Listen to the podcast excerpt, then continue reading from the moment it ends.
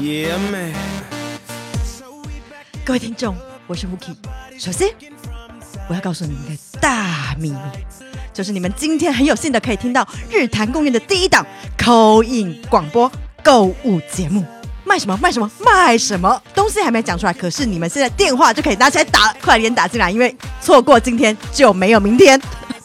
好了，我们今天要卖的是日坛公园首款文创产品，叫做有点诚意的帆布包，正在火热销售中。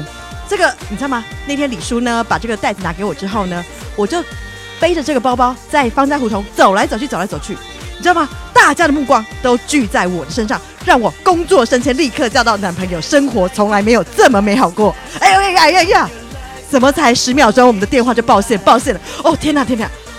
哎哎，厂商问一下，厂商那个李叔，我们还可以再加吗？还可以再加吗？可以继续可以加可以再加，可以再加，啊加到那个一千组也可可以吗？可以可以不是限量的吗？啊是啊是限量是限量 但是为了大家的诚意，我们要啊不可以再加不可以再加，不可以再加对对。对我跟你讲，机会难得，错过今天没有明天，快点打。然后呢，跟大家讲一下哦，就是说我买了这款包包之后呢，呃，这个包包可以装呃六点九升，六点九升，它就是可以把你的不管是 iPad 还有你的 iPhone。全部的东西通通可以塞进去，就不用管了，不用考虑，什么东西都可以把它装到满，诚意装到满，重量不变，价格不变。然后这个包包要卖多少钱？李叔是一千九，啊一百零九元一百零九，一百零九只要一百零九，只要一百零九怎么这么便宜？是怎么这么便宜，这么划算？好了，我们电话一直满线，满线。哎，有人扣音进来，有人扣音进来。哎，那个、那个、那个王大哥，哎，你不买没有关系，没有关系，后面还有人要买，快点挂掉。好了好了，那个就是今天搞笑到这边哦，然后请大家多多支持日坛公园的这一款最有诚意的包包，快点要来买哦，开给奶呗，有买有赚到，五倍五弹掉。谢谢。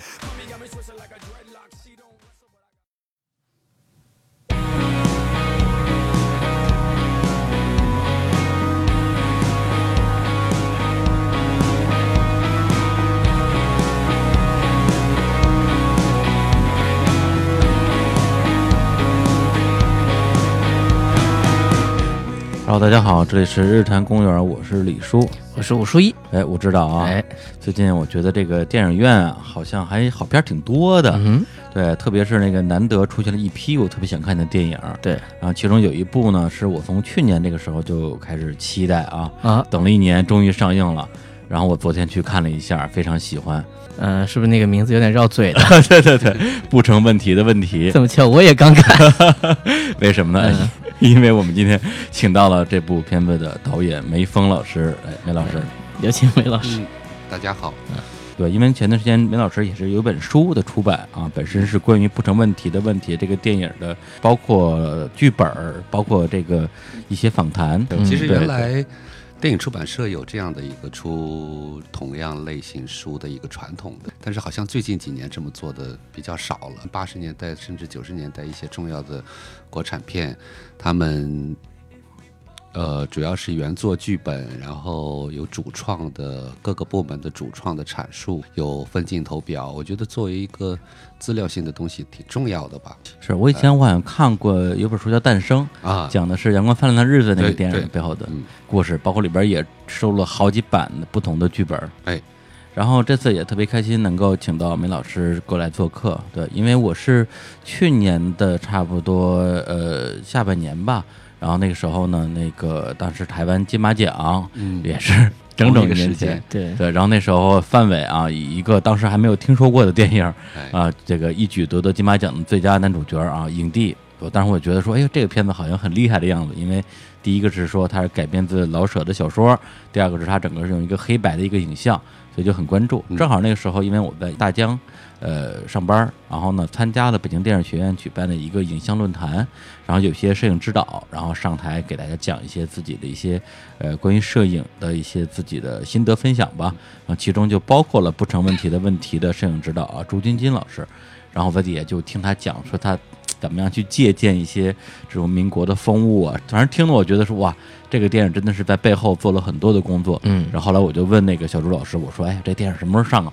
他说：“哎呦，这可不好说，你再等等吧。”结果没想到一等就是一年啊！那我想问一下，在这个中间为什么会等这么长的时间？这个电影的发行？我们这个电影它是北京电影学院青年电影制片厂出品的，嗯去年这个时间参加完金马以后，主要是在选择一个合适的发行方吧。嗯，我一年时间也不算长，对我们来说，只要最后能上映就是一个开心的事儿了。对，然后呢，而且今天我们录音这个地方，我觉得也挺好啊，因为这个作品呢是本身改编自老舍一九四几年的一篇小说啊，小说名字就叫做《不成问题的问题》。而我这两天看了一下这个老舍啊，这个舒庆春先生的这个生平，发现他在正式成为作家之前，曾经当过很多年的老师，嗯，然后其中一个职位就是在方家胡同小学当校长，对，就在我们录音室边上。啊，对，刚才就是您过来的时候，会应该会经过那个那个小学，然后我觉得这个也是一个缘分吧。对。对，那当时为什么会选择老舍这个作品作为您的，特别是您作为一个呃，应该是教师加编剧吧？啊，嗯因为您是在北京电影学院的这个呃，应该这个叫文学系，文学系文学系，然后教了有十几年了吧，哦，二十年了。二十年了，二十对，对，然后本身呢又是一个资深编剧，然后之前跟娄烨导演合作过好几部作品，包括《颐和园》《春风沉醉的晚上》啊，《浮城谜事》。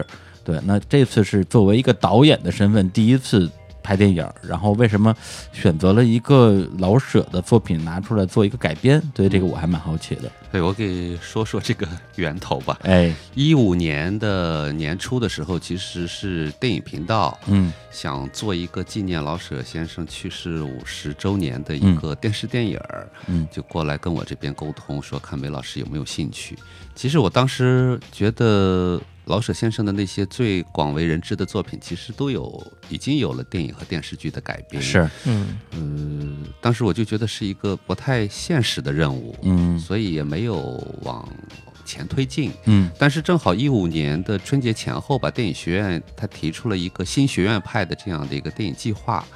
呃，后来我们就把这个项目的想法，包括跟电影频道前面的这个沟通，就就作为一个项目就报到青影厂那边了。青影厂大概是一个电影学院支持老师去创作的这么一个平台吧。嗯然后呃，那那学校也很快就通过这个项目了。但是通过项目了之后，那问题就来了，到底去选哪个小说去拍？我自己当时的想法不太想去拍一个翻拍片，对，包括我们说过去的，你看像那个月牙儿啊，嗯骆驼祥子啊。甚至包括你看，像石辉导演的那个我我这辈子，对，都是非常精彩的。我觉得都是在电影史上有位置的作品。那么我们今天再去拍一个翻拍片，恐怕嗯也够不到人家那个美学高度。呃，然后就觉得，那在没有看过的作品里面去选呢，啊就就那你就看吧。感觉压力小一点，是吧对，当时我就弄了一套人民出版社的那个老舍全集，哎一篇就看过的就翻过去了，嗯然后再没看过的一篇一篇的继续看。当看到这个小说的时候，我就说可以了，那就嗯。做不成问题的问题，呃，其他的也不用看了。当时我觉得看这个小说还是挺惊讶的，就是嗯。在老舍先生一九四三年他在重庆他会写这么一个作品，嗯，对，因为我看您在之前那个有一次访问里边也说过，说当时去找那个舒乙先生嗯。去买这个小说的一个影视改编权，嗯他就觉得很吃惊，说：“哎，这个作品从来没有人问过。就是说没人去问的原因，在我看来就是说，如果做电影改编的话，嗯。这个小说本身没有足够的体量，”哦，就它那个篇幅啊，就不太适合改电影儿。嗯，就一个小场景单单一空间，单一空间人物呢，也就是那么四个人，没有女性角色，是，就只有一个明霞嘛，啊就是只有小说里面只有一个犹太太，对，所以我觉得可能是不够体量，嗯它篇幅不够，因为我们知道，其实一个电影的两个小时的这个体量，其实对于小说来说，可能是适合一个中篇或者甚至是长篇的那样的一个体量。但是我们去改呢，因为当时我跟舒乙先生，他也很好奇，呃说：“哎，梅老师，你为什么选了这个？”我就解释了一下，我就说，其实也是真实的心情啦，就是当时看这个小说的时候，就觉得它非常生动啊，嗯，就是跟现在好像我们的那个交流性、沟通性都非常好，就是你嗯。他写的那些人物你不陌生，对，没有被时光所把它拉到很远的地方，离我们很近。对他不会因为时间的距离而觉得有疏离感和陌生感。嗯，嗯，但这个作品本身它的这个调性跟大家比较熟悉的这个，比如他的写的这个《骆驼祥子》嗯，写一些这个比较贫苦的劳动人民啊，调性的确是还挺不一样的。对。他其实刚才你说的嗯，他的最重要的那些代表作都是北平嘛，以北平为背景去写的，我们说人间苦难，嗯，或者是底层的小人物的对他身边那些人，对，就是底层比较底层，当然也有众生相了。嗯你看老舍先生，我觉得你要说到四世同堂啊，那是啊，对，那都是历史大格局。对对包括茶茶馆，那也是历史大格局。呃，但是呢，我觉得在重庆的这个阶段的创作，确实是挺跟他的那个我们刚才说的他的那个最具有代表性的那些作品是不太一样的。对，有一个很特殊的感觉。对，包括他的文风、语体对对，都是非常特殊的。正话反说的那个调子，嗯，嗯另外一个好像确实是这部小说也不太被多提到。然后说到这儿的话呢，我想，呃，很多听众如果还没看过电影的话，肯定也会，呃，对这个这个作品有一定的好奇心。那在这儿我们可能就忍不住得剧透一下，因为我们接下来聊的部分如果不是没透的话聊，也没法聊。好，嗯 对，那那个我我我我来这个姑且啊，给大家讲一讲这个电影的一个剧情，因为这个电影它实际上如果从剧情来讲的话，是有几个不同的版本啊，一个版本是小说版，嗯，一个是这个就是我们刚刚拿到这本书啊，就叫不成问题的问题的这个剧本儿，还有一个是最终的电影版，这三个版本之间差别还挺大的，嗯，所以我就以这个昨天刚刚看完的这个电影版啊、的一个蓝本来讲一讲。它讲的就是这个呃，对，在民国时期啊，就是在呃抗日战争时期，也就是一九四几年的事儿。然后呢，在重庆，然后有一些呢，其实是因为这个战争原因吧，逃到重庆的一些这种乡绅啊。呃，官员，然后大家在那边经营了一个农场，然后农场呢得有人看摊儿，然后就找了一个人叫丁务员啊，这个人就是范伟老师啊，这个金马影帝演的，对，因为他这个人呢特别会做人，嗯啊，就把这些股东们哄得特别好，天天给他们送礼物啊，反正有事儿您说话啊，哎，包括家属，哎，保证办好啊。但是呢，这个一直不挣钱啊，这个农场为什么呢？因为他这个人反正也不是个做事的人啊，包括他自己对农场的经营的确也没怎么太上心。再加上那话怎么说？这个兵熊熊一个，将熊熊一窝。他底下那些工人啊，就是那些长工什么之类的，一开始还干干活儿，后来看这这个这个主任也不太管我们，那我们就打打麻将吧。对，打打麻将也就罢了啊。这些人还把这个农场里边的一些农产品啊，从这个什么菜叶子到鸡蛋啊，到一些水果，全拿出去偷偷卖，然后卖的钱就啊归自己所有。这个丁主任呢，他全知道，他就装不知道。啊，他就是活在一种就是啊，你好我好大家好，然后我把这些这个底下的工人哄好了啊，打打麻将，我我也打，再赢赢他们的钱，把上面这些股东们、老板们也哄好了，我在这位置上坐的也挺舒服。嗯，这么一个就是，其实在中国的这个从古代官场到现在职场，还挺常见的这么一个人左右逢源吧，哎，对对对，这个词儿非常对，这么一个形象。然后这个剧情呢就往前推进，因为总要出状况嘛。然后这时候就突然有一个这个闯入者啊，然后这个人名字呢叫做秦妙斋啊，是一个定位是一个流氓艺术家，对，就是一个自称是全能艺术家，但是其实啥也不能，但是就是能说啊，就是一大喷子、大忽悠。呃同时是个富二代吧，啊，对对，富二对，代是个没钱的富二代。对，呃，来了之后，反正就是一通忽悠，然后呢，把这个丁务员啊，也就是这范伟老师哄得有点一愣一愣的，说啊，那我们家特有钱啊，我在你这搞艺术啊，你就你就支持我们就好了。这回就住了进来，也没给过钱啊，不但不给钱，然后呢，还在把这儿弄得乌烟瘴气啊，把自己的哥们儿啊都弄进来，包括在这边做了一个画展。结果在画展上呢，他的一个其实估计也不太熟的朋友就被宪兵抓走了，说是汉奸，导致这个丁务员这个丁主任在这个农场的地位更加的岌岌可危。本来你就不赚钱，然后你还把宪兵招过来了，让那些股东们更有了更换他的一个理由。然后这个是第二个重要的人物啊，就是这个秦妙斋先生。然后第三个人呢，就是最后股东们终于觉得不行了，我们得换人了，找了一个啊，这个海归啊，刘洋，一个死硬派，园艺学的博士吧，对，园艺学博士啊，就是职业水准非常高，但是做人呢就是有点铁面无私啊，不近人情。一来了之后就开除工人，反正跟谁都不带客气的。写规矩，让大家跟着他规矩一起干，哎，写各种规矩，然后最后呢，也是弄得有点儿就是天怒人怨。然后呢，这个时候呢，正好这个丁务员啊，丁主任呢，他发现这个势头不妙，他就小说的版本是他去请请救兵去了啊，然后在电影里边呢，是他是突然消失了一段时间，在这个时候呢，反而是他之前无心收留，然后又把他弄得苦不堪言那个秦妙斋，然后因为他自己想跟这儿一直免费住着，然后他成了一个革命的领导者，然后带着一帮工人，然后以一种呃，反正就是胡搅蛮缠的方式，最后把这个尤大兴啊，就是新来这个主任给赶跑了。然后赶跑了之后啊，最后这个呃这个丁主任回来之后，重新坐回这个位置，坐享其成。然后甚至他最后还又想了一个小办法啊，我是这么理解的。最后又把这个秦妙斋啊前请前请走了吧？对前一个画面 两个人还在啊对这个勾肩搭背称兄道弟，说怎么样，老哥够不够兄弟啊？够兄弟。我知道你就是有一个什么事儿，但是你放心，老哥有人啊，这事儿你肯定安全的。下一个镜头，他那哥们儿就被抓走了。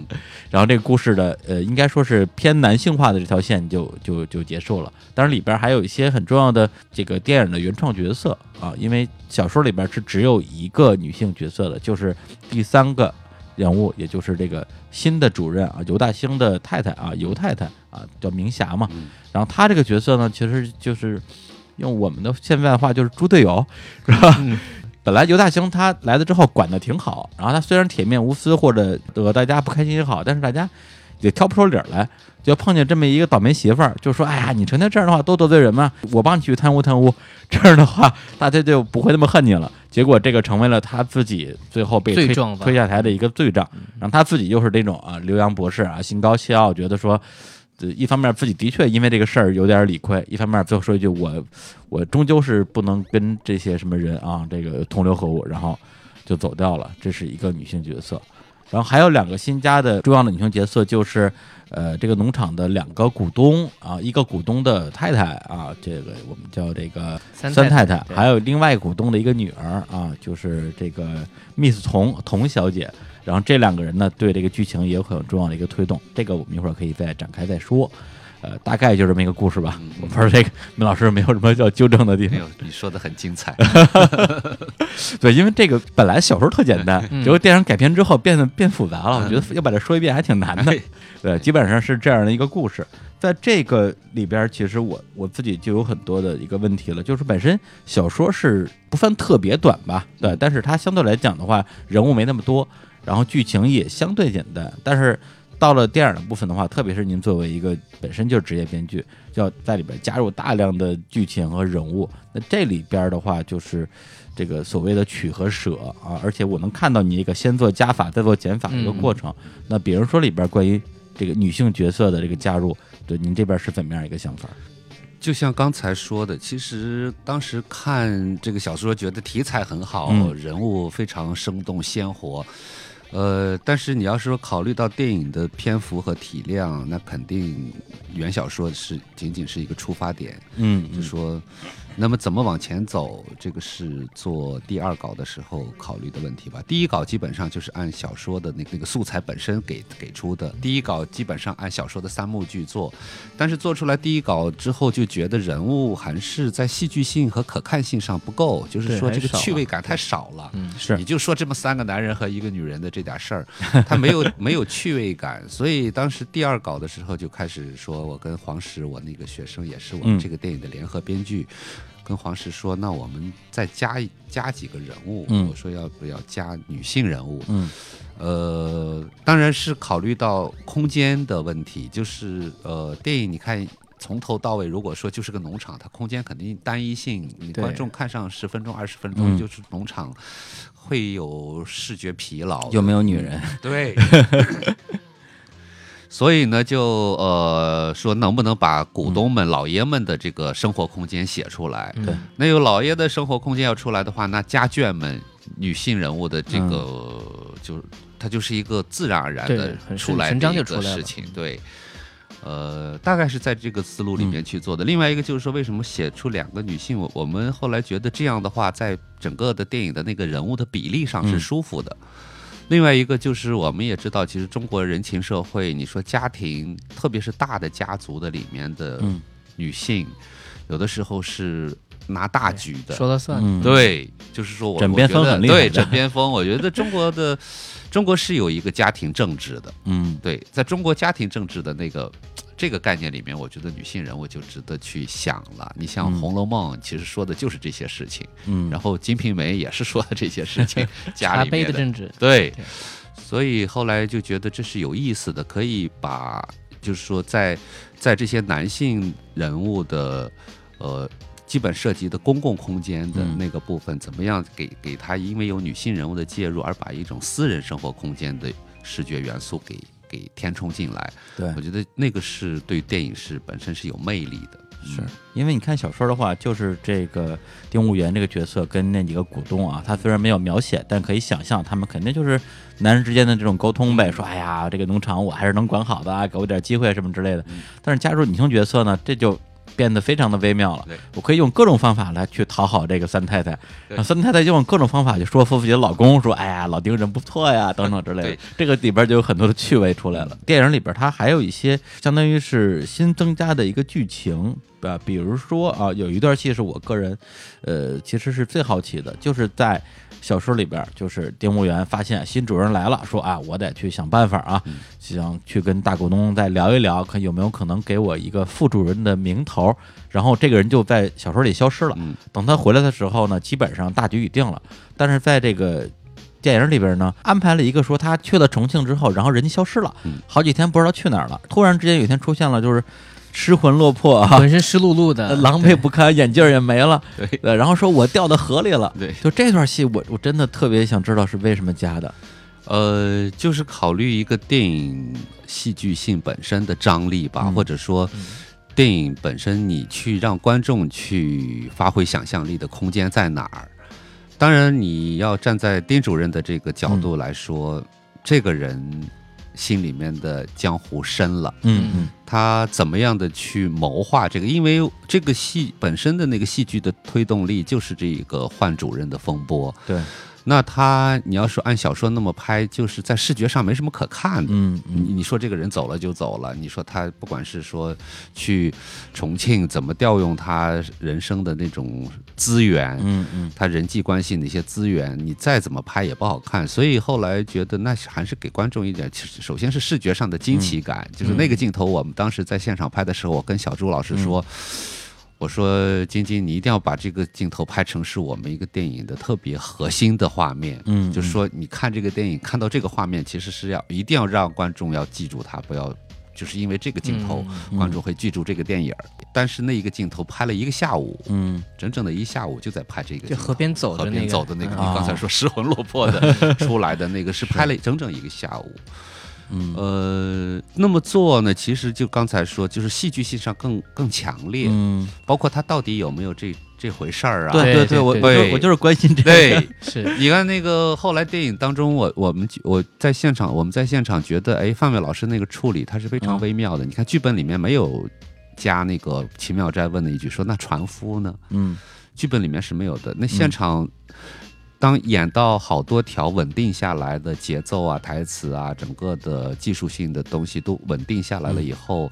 范伟老师就问我说：“哎，说导演能不能加个词儿？”我说：“加什么？” 就把刚才说的这几个词儿加上去了。啊加上去了呢，使这场戏它真假莫辨，对，有个它更对它更增加了这个暧昧性。对，因为但是我觉得暧昧、这个暧昧性对于丁丁务员这个人是对的，嗯，嗯就说他可能是一场苦情戏，对可能是一个苦肉计，对，但是呢，他确实可能也遭遇了不为不能够就是说嗯。跟别人去说的一些事儿，就是河嗯滩的那个，对，和他那个是确实是真的，因为那个是客观啊。出现的一个人，他到底发生了什么事儿，大家都在想知道。是，所以就是留一些白吧，就是嗯我们觉得这个电影后来从从小说到嗯。剧本，再到剧本到电影，每个阶段好像都在想怎么留点白。嗯。留白呢，让观众发挥的想象力的余地再大一点。我就有时候想，一个电影你在戏剧性的逻辑上给的太实，嗯，就容易让这个作品变得太死了，就没有灵气。嗯，就怎么样的？哎，你看着它，其实在逻辑上、戏剧性上，那也没有断裂。对。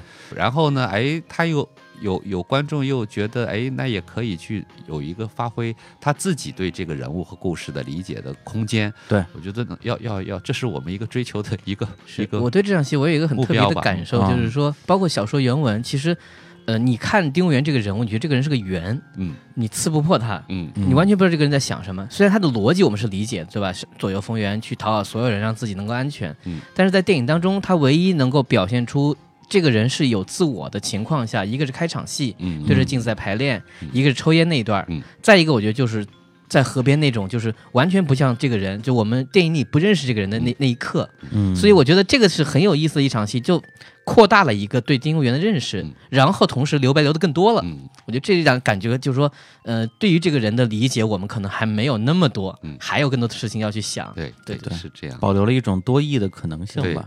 对因为刚才那个梅老师也提到，就是这个秦妙斋问了这丁武元一句，说：“哎，那船夫呢？”他的回答是这样的，嗯他可能也睡着了吧？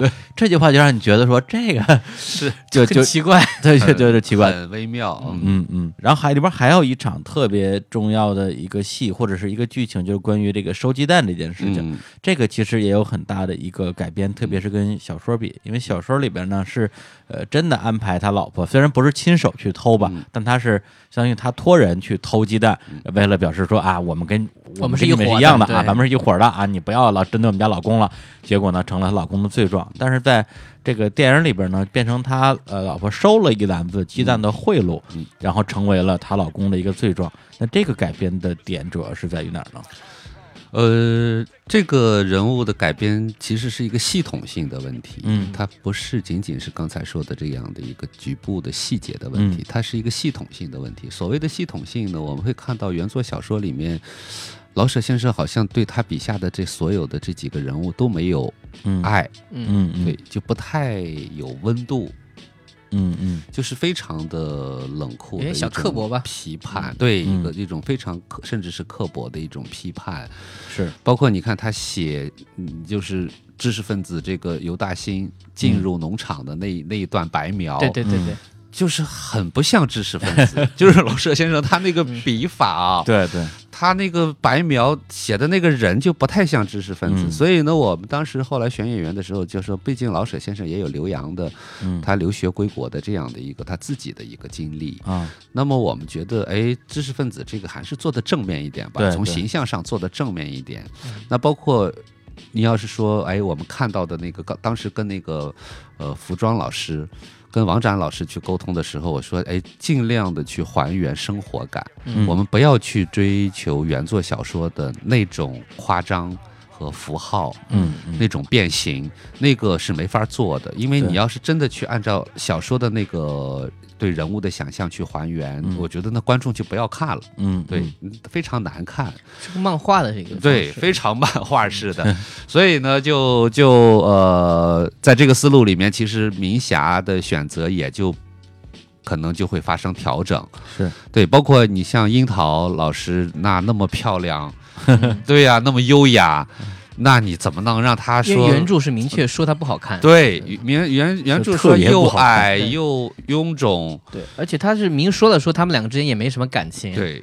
那这个里面，我们感觉到这个女的不虽然有点那个反应上有点问题，但是她是个算是一个好妻子吧。对，她是在替他着想。是。对。还是属于中国传统女性的那些特质，我们还是在这个人物上多多少少能看看见一点吧。嗯。嗯。所以就是樱桃老师的这种呃气质呢，就很难。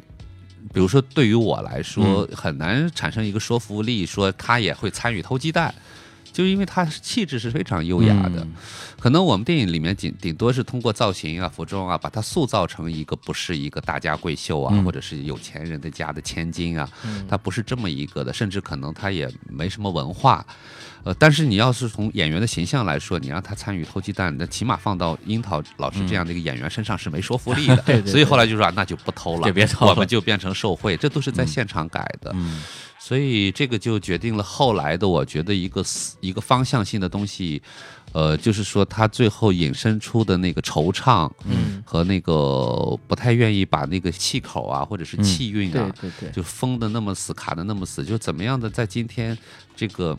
呃在在回顾这段嗯历史的时候，怎是不是可以产生一种抒情的调性？对，这就是电影的最后那个镜头。对对对，就嗯产生一点抒情的调性，包括那个山歌，对对，包括那个，哎呀，那个雾蓝啊，那个那个山、嗯山蓝啊，那个嗯白云漫卷啊，那种那种镜头，虽然是黑白，呃但是看得对出一种美感。对我觉得就是电影最后是不是有一点空间可以嗯发散这种抒情性？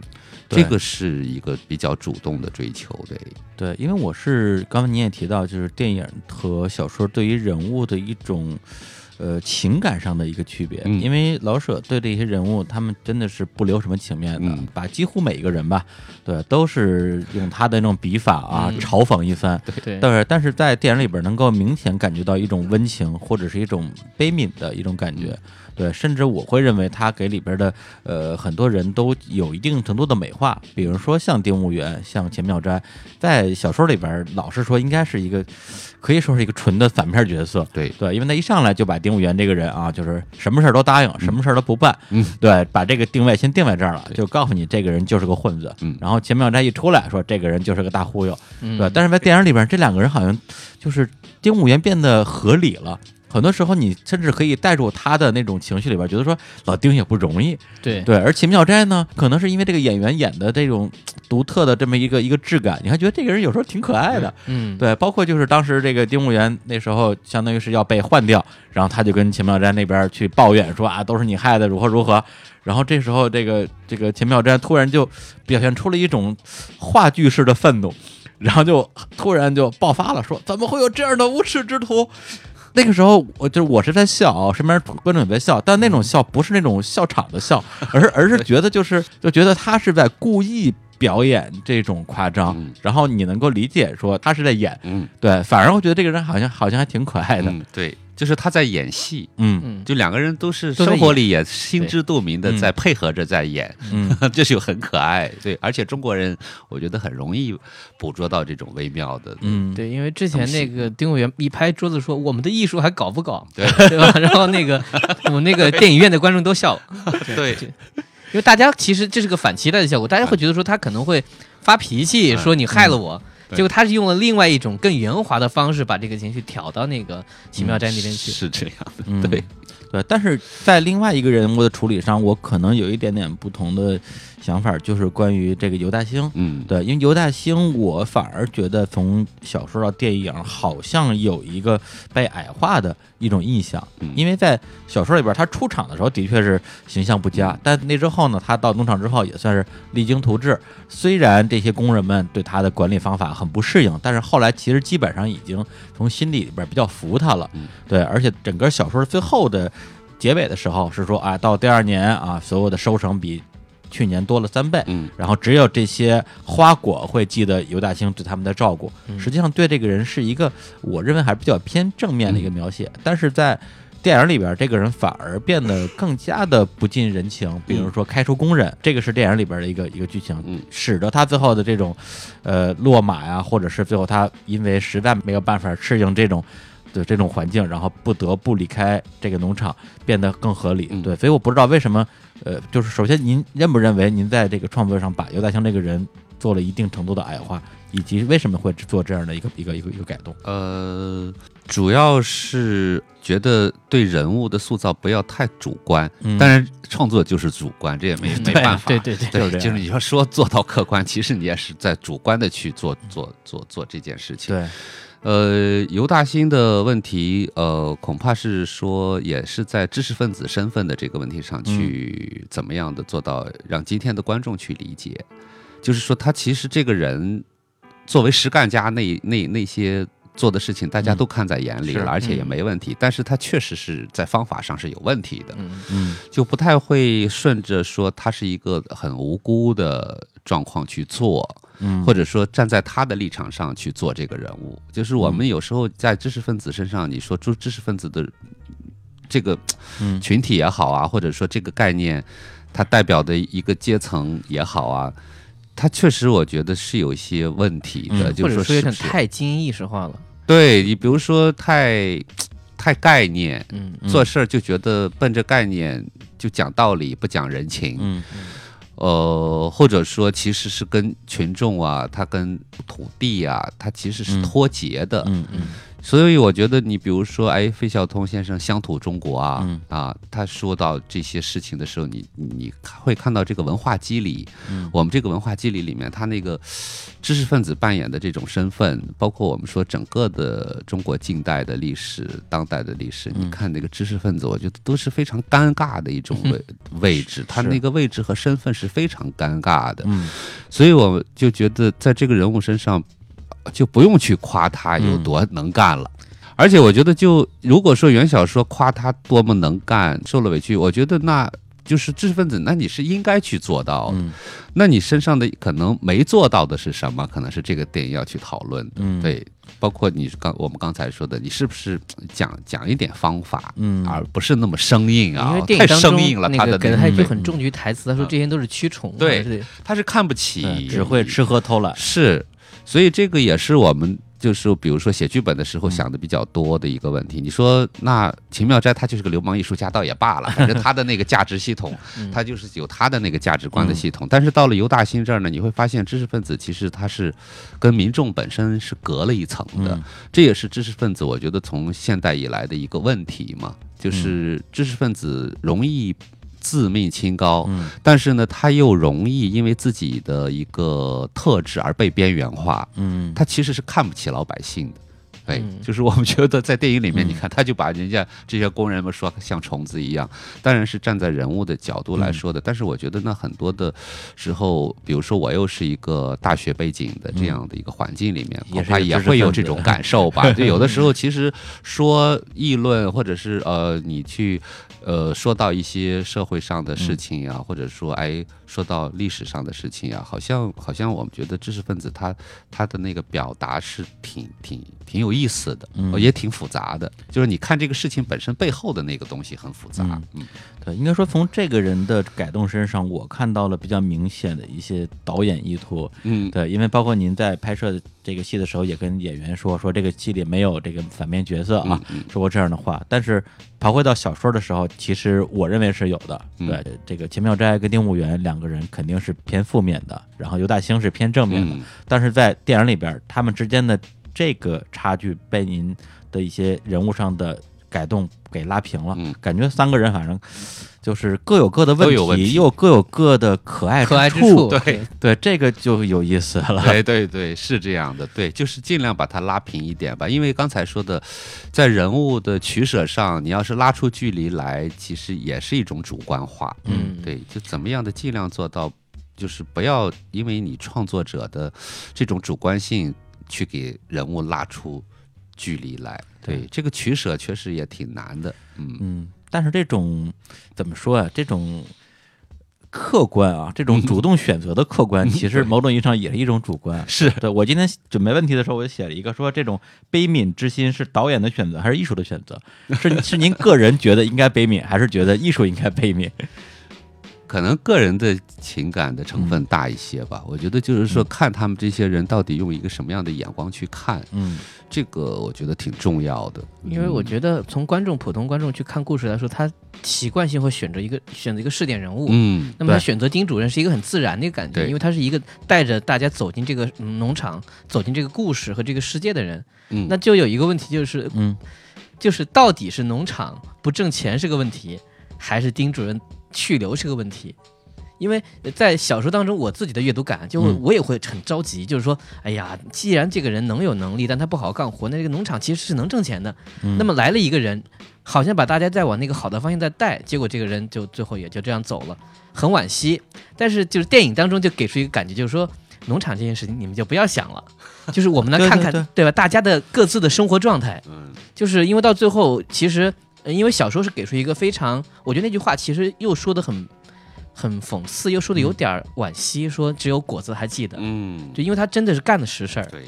可是就是我们最后从电影的那个背影来看的话呢，我们能感受到是一种惆怅，嗯就是呃从樱桃就是那个明霞这个角色来到这个地方，她感受这个地方特别好，对特别美，我想住在这个地方。对对她也不太理解她老公在干嘛，对，结果到最后也是因为各种各样的原因，她没有办法留在这个地方。对，或者顺着那个武指导的意思说，就是说在小说里边，大家是有一个既定的目标的。对，对，这是这个农场要赚钱。嗯，对，如果你不能让农场赚钱，你就是坏人。哎，能让他赚钱的就是好人，对，就变成了好人跟坏人之争了。但是在电影里边，好像赚不赚钱没有那么重要，重要的是每个人的这种生活状态。对对对，包括大家其实也会为秦妙斋和那个童小姐两个人之间最后就没有缘分这件事儿，虽然是活该吧，其实到最后那封信念出来的时候，还是有点惆怅，我觉得。对，所以我觉得观众还是挺喜欢奇妙斋的。这个这个这个感觉很奇怪的，因为我是先看的小说嘛，嗯先看小说的时候，我对这个丁武元、秦曼这两个人就就极其反感，很想很想打人，对对对就看得我特别生气，特别憋气，对？但是在看电影的时候，我不知道是被您的这个角色刻画，还是被范伟老范伟老师这个个人的这这个这个这个表演。越来我觉得说，哎呦，丁主任挺好的呀，对，生生把我对这个人印象给扭转了。嗯。但但是我仔细想想，扭转是不是因为这个人在电影里变好了？就完全没有，对，纯粹是他的整个人的一种表现形式，嗯。让我觉得说他有他的所谓的合情合理之处。嗯，对，这个呀，我觉得也是我们文化有意思的那些方面嘛。嗯。对，就是就是我们总是说啊，人情世故啊，嗯。你要你要很善，要学习怎么善于周旋啊，嗯这是一种生存能力。嗯但是你会发现，就是他当这种生存能力用到丁务员这个身上，或者你在他身上看到这些东西的时候，你就觉得脊背发凉，就是很很阴狠。对对对，他最后你会发现，他心里面有一盘利益的大棋。对，嗯，利益的那个棋局，当哪些子儿或者是哪些哪些对他是有用的，他就会给你操操纵起来。但是他那个掌控和操纵是以一种非常的看似舒服的方式来做的。对，但是这个又涉及利益呢，你你你会觉得，哎，最后比如说你你奇妙斋的利用价值没了以后，你就成了人家的一个弃子，对，哎，所以就被人扫对地出门了。所以我觉得这种人，你在中国的这个我们这个文化系统来说的话，确实他他，我觉得这个也是老舍先生原作的一个一个意图。对对对，这这很可怕，打不倒的对，你就觉得太阴狠，嗯而让你产生一种就是挺挺觉得很可怕的这样的其实也不是大家都不是傻子，没有人不知道他在干嘛。对。那股东其实也在想办法，对。但没有办法，就是赶不走这个人，对。对，或者说这个人留着比他比赶走好。对。对因为大家都受过他的恩惠，就这一句话就说的很明白。是是刚才其实也提到里边一个点，就是说赶走这个这个秦妙斋嘛。那这里边就让我想到电影里边很多关于留白的部分，嗯对，特别是从剧本到电影的最终的一个呈现。嗯那这里边就牵扯到刚才我提到的先做加法再做减法的问题，因为我在看您书里边这个这个这版剧本应该叫什么剧本叫？工作本，工作本。就主创我们在开机之前啊，就是拿这个开机之前的最后一版最后一版。啊，哎，那我我想我想问一句啊，就是为什么呃最后出这剧本的时候不按照最后拍出来那个版本去出？是觉得那样就没有意义了是吗？对，因为给学习者，其实我觉得就是说，呃，作为一个，当然嗯。刚才说要作为一个资料，嗯。它挺有意义的，就是嗯说收录到一个嗯原始材料，包括主创的嗯这样的一个合集里面。另外一个放工作本，还是希望嗯给。给看过电影的嗯观众，嗯回过头来再看剧本，提供一点原始的一个对我觉得这材料的这个很有差异性。对对，就你看到这个差异性是很有意思的。如果嗯你根据根据拍完的电影去整理这个剧本，而没有差异性呢，其实就那我看电影就没了。对。而且就是说你会你会想，就哎，为什么剧本跟电影不一样？这个对于学习者来说是嗯挺重是是，要的。我我是发现很多有的时候网上会有一些所谓的电影剧本，你一看你就知道，啊，肯定是那些人看的剧本，把它扒下下来的的，对。而你能看到一些嗯不一样的戏，你就能猜测说，哦，这个是因为资金问题，还是因为那个比如说戏多了，我觉得做多了以后把取舍的改动，对，这就会很有意思。是对，而且在我我不知道是不是因为您自己编剧这个习惯，所以您这剧本在写的时候，很多地方会写的相对比较白一点儿。对，比如这儿有一段戏啊，就是丁务员正是踌躇啊，不知道该怎么办的时候，碰见一个啊，这个老谢啊，就是他手底下一个、嗯一个工人，正在那儿打太极拳呢。嗯然后丁务员就说：“来，咱俩来推推手。嗯然后结果呢，发现他推不过老谢，他说：“哎，老谢，你这指教指教呗。”老谢说：“哎，丁主任啊，你这胳膊上的力度啊，前进的时候有余，后退不足。这个就感觉就把这事儿说的特别白了。对然后等到最后呢，他相当于是这个丁主任啊，去找宪兵抓这个秦妙斋的时候，然后呢，这秦妙斋就喊：“哎，主任，给我救我，救我！”嗯然后剧本里的版本是啊，这个丁主任正在旁边打太极，假装听不见，嗯这个就特别明明显了啊，这事儿就是丫干的。嗯，但是在电影里面把这两个跟太极有关系的戏就全给拿掉了。嗯对，这个就是当时你在现场的一个临时的决定是吗？对，就你刚才说的留白的嗯。这个考虑吧，就不要给戏剧性上改给的那么实，嗯。就包括前面你刚才说的第一场打太极，那就等于说啊，你看 呃丁主任在那琢磨这个学做人。对，学学错人，做老事谢教教 对做人，好像通过太极这又他又得到点人生的道理一样。其实我我们后来我自己觉得太有点多余，就是解释性的东西是怕观众不明白。嗯。其实我们可不能低估观众的情商、智商。嗯对，其实很多东西你看到那儿，观众也就明白了。嗯你非要去给他解释说啊，进有余还是退不足，嗯，他就有点多余。说你就觉得说，哎呦，你啊，丁主任还在拿捏这个呢，那啊。那么有智慧的一个人，哪需要拿捏这个对呢？，还用老谢教他两手，是他已经就是说这套东西已经俨然成了丁主任他血液里跟他整个存在感里的一个本质的东西了，嗯。他已经成为他的一部分本能的东西了。嗯，对，所以就不需要好像通过一个太极，他还在悟一悟人生的道理把，它具象化一下，多余。对对因为他我我感觉这个剧本不像我们通常，比如说像现在很多编剧书教的所谓那种三三幕式，人物要有成长，这个人物谈不上什么成长的，他就是一个圆。对。呃，他通过出现到危机要化解，对。画完一个圆，就是整个农场就像什么都没发生一样。对对对，对，就关于这种就是过度解释，我印象最深刻的一个小例子，就是我上大学时候看那个《东邪西毒》，啊。就王家卫那个作品，然后里边就是林青霞演演两个角色嘛，就是一个哥哥一个妹妹。最后他解释一句，其实慕容嫣和慕容燕只是一个人的两个身份而已。我说，哎呦，你不要解释，这个好像是被迫加上去的，是吗是吗？反正我是觉得说，哎，这东西不是大家都能看懂吗？哎一定要点破，多面意思。对对对呃，对，说到过度解读，给您念、哎念一句话啊，有一个这个公众号写过这么一句话，说这个这个，你看许先生谄媚的配合太太演杨贵妃的高力士时，你就明白了，他和丁武元是一丘之貉。就是我朋友说，贵妃醉酒没有唐明皇啊，就我们吐槽吐槽，就是这个戏他就会往那个方向想很多。嗯，但是我觉得这个应该是闺房之趣的，对闺房之趣，就是这两个人就他们自己的生活。对对，你说的是对的，就是闺房之趣吧。但是有的人就会往那个高力士啊、杨贵妃这个角色上想，因为刚好有那么一段戏嘛，啊，然后老婆说了算，对，那个其实也是现场加上去的。对，因为我们那个演员史一红老师对。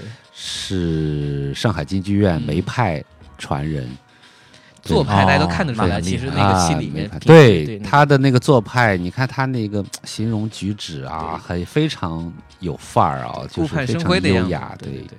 就给我们的电影带来了很多的光彩。对，嗯。包括另外还有那那个系棒槌那一段儿，是为了有地方特色嘛，就那个皮灯、啊皮筋点灯嗯，对对，那个是一个川剧里面的保留曲因为，我很熟，是吧？小时候老看是一个很厉害的戏，要展现那个男的在对怕也是怕老婆，对对对对，所以就是说这些东西都是可以组织。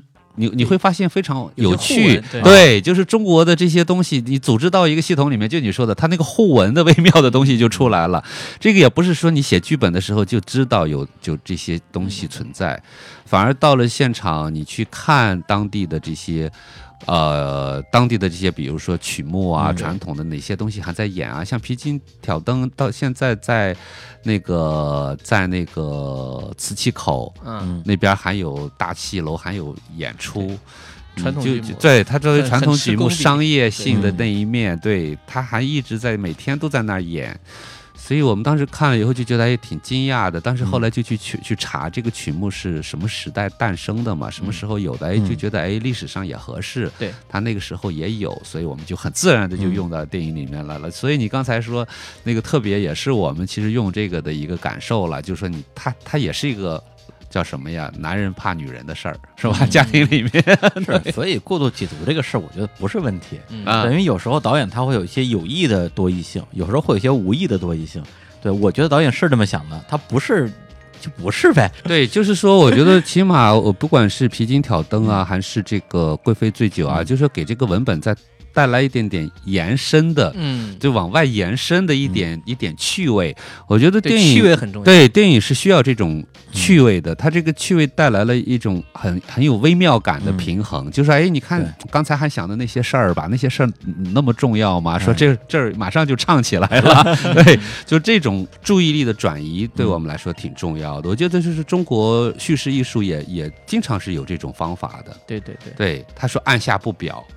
是吧？嗯。就不知道扯哪儿去了，是是先按下不表，这不扯哪儿去了？扯着扯着，哎，他又回去了，就是是。讲着讲着，他又把那个蹬蹬回来了。我觉得中国人讲故事是很有一套自己的方法的，嗯。对，而且很多经典作品里边，给人印象最深刻的往往是一些闲笔。对对闲笔对，然后还有一个戏就是这个，就那个丁武元当时在那个院子里边，刚刚得知自己可能要倒霉，嗯特别惆怅，在那儿抽烟啊。嗯当时那个画面非拍的特别美啊。嗯然后这时候就突然有一个人通知他啊，那边三缺一，嗯你赶紧去过去一块打麻将吧。他说啊，行行啊。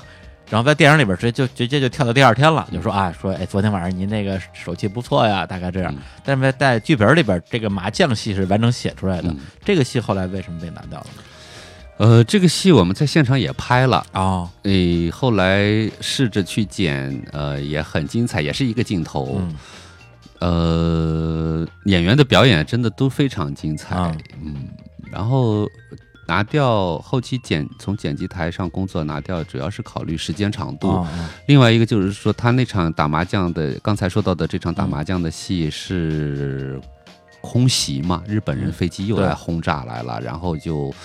呃，停电、拉闸、停电，嗯然后就是基本上我们当时拍的时候，摄影老师呃他他跟我说嗯说，哎，咱们要不胆子大一点，拍一个就不打光的嗯夜场戏，然后就就完全对，完全是黑黑的。拍的，对，黑黑的那是是摸着黑打麻将是吗？呃不是，就是打麻将停了嘛，哦，因为、哦因为宵禁。啊。哦停电了然后黑暗中聊天儿。哦，聊一会儿，聊一会儿，这个聊的内容大家在剧本里面都能看见，聊的非常有意思。对他说这日本人就是童小姐问说姐姐这日本人打来咱们咱们可怎么办啊？然后人家三姨太说那有什么大不了的，咱们小飞机飞香港对，是吧？你你看人家大户人家，其实人家在这种兵荒马乱的这个时代，当时我跟这一场戏跟跟呃黄石是做过很具体的讨论的，嗯嗯。对，就是怎么样的组织台词来丰富呃原原作小说没有的那部分那个时代他们对背后的那些人就是说，你看，同样面临兵荒马乱，那你还得讲讲你的身份位置，是吧？嗯你看人家这些有钱人啊，你再乱，人家也是有方法、对，有余地啊。你再乱，人家说走就走。嗯但是你要是说真正的你是作为一个普通人，你遇到这样的一个现实的话，那你就悲催了。是对，所以这场戏大概是还是嗯看就是说中国嘛，是，你你你在这个社会系统里面，嗯你你的那个位置是什么？我觉得这个是哎呀挺挺让人感慨。这段戏我觉得拿掉还是有点可惜。挺可惜对，但是它这个对观众是个挑战。我们现在看到的电影里面，已经有一段停电的戏没打光了。啊，有那么几秒钟是对全黑，只有字幕是亮的。是嗯，包括你看英英就是明霞点着蜡烛，把这个丁主任和寿生送出去，然后马上转场又是一个黑的，对但丁主任在他屋里抽烟。嗯大概那个时间还好，就是说控制在一个不是特别长的黑场里面，嗯我觉得观众的接受还不构成太大的挑战。但是如果说刚才那个打麻将的那个黑灯瞎火的 那个，对观众太挑战了，黑不隆咚的看一个黑的画面去看字幕，那真的是像阅读感啊，读小说了。好，那这个作品里边还有一个镜头，我想特别想请教一下，就是这个最后的结尾的部分。嗯结尾的部分其实有两个设计，一个设计是有一个空镜，就是拍这个尤大兴离开之后，他这个空的一个房间，对，给人一种落寞感吧。然后还有就是这个字幕已经出了一段时间之后，啪又给了一个在那个河边儿，嗯因为那每因为所有的人无论是来还是走，都要经过那条河上的就一座桥吧。最后就是在那个河边儿，然后这个明霞啊，就是尤大兴的这个太太尤太太，然后樱桃老师的这个嗯背影、嗯啊，非常美丽的背影站在河边。结尾的这两个镜头的处理，当时你是怎么考虑的？嗯，你看剧本里面就嗯写到三个人在河滩那儿嗯说那段话就结束了。对，对，但是剧本我的写法好像说，哎，你看剧本的最后一句话说，哎，远处有鸟鸣声传来，阳光很好。嗯，是啊一个那就怎么弄？典型的文学性描述。对就是说，远处有鸟鸣声传来，阳光好很好。这个这句话是不能丢的。嗯，对，这句话你在剧本里在文字是可以的。对，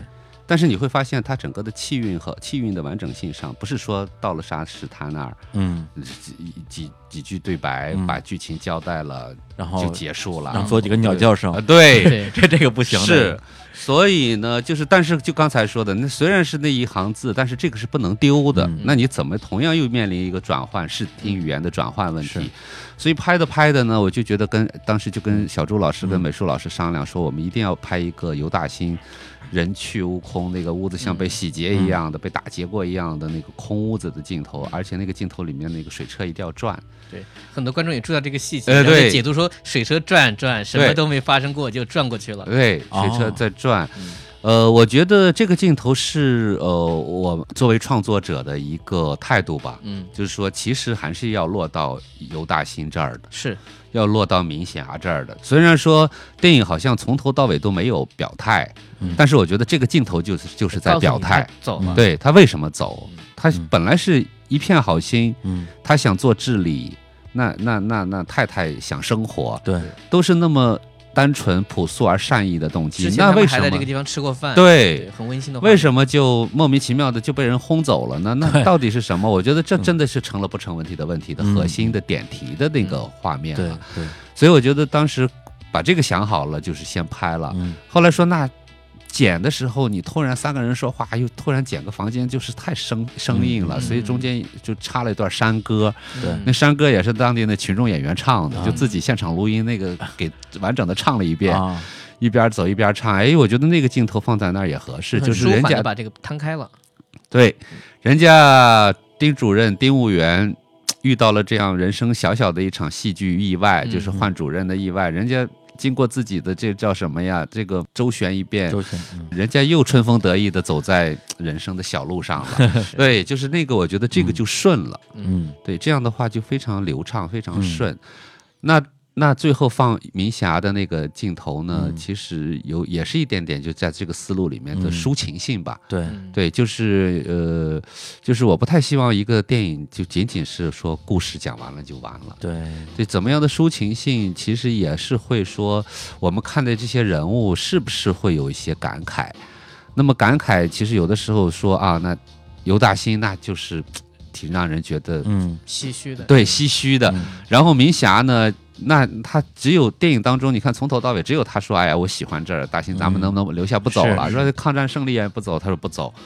你还觉得只有他真的是把希望把这个地方当成一个寄托，对嗯将来的生活的这么个地方。嗯，你因为从头到尾，你从小说或者是从电影当中出现的这些人物，没有一个人是这样想的。当然，人家那些农民们是世世代代的，就是在那个土地上生活的，嗯那那是人家农民的天然的，对，也谈不上爱。对呀、嗯，天然的那种状况。对，嗯但是你看明霞作为一个外来者，其实他对这块土地是有留恋他，是发自内心的想把他乡当故乡，对。嗯是这样的，对他，你看他发自内心的有留恋的，所以我觉得，哎，放在那儿就是 做一一种感怀式的东西吧。我觉得感怀式的东西也是咱们中国文学 里面挺善挺是。挺多用的，对。对，挺因为这镜。头我特别喜欢，啊因为在之前我对这个人人物的这个印象肯定是比较差的，嗯，对，猪队友嘛，对，就是这倒霉媳妇儿 就是一个，对，这个老公添乱那种。对，然后呢，就是但是最后就是那个整个的那个他那个形象一出来，我就会突然意识到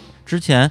呃，在整个戏里边，首先他也不是什么重要角色啊，就是最后出现了一个捣乱的角色，然后但是你会觉得其他的所有人，甭管是丁武元、秦妙斋、尤大兴，感觉他们都是一个戏里边的一个人物啊，嗯。他们要扮演好自己的角色。嗯。而在这个最后这个画面出来的时候，我突然意识到，这个女人她是个人，嗯对对对，她不是一个角色嗯，她有自己的这种情感，她想嗯留下来，她想帮她老公，嗯。她智力又不足嗯，然后她跟老她老公结婚之后就一直分隔两地，嗯。导致她对她老公的这种也不了解。嗯。对也不了对。解，然后又特别依赖，才导致所有东西的发生。但是最后怎么样呢？最后她还是希望能够留在这个地方。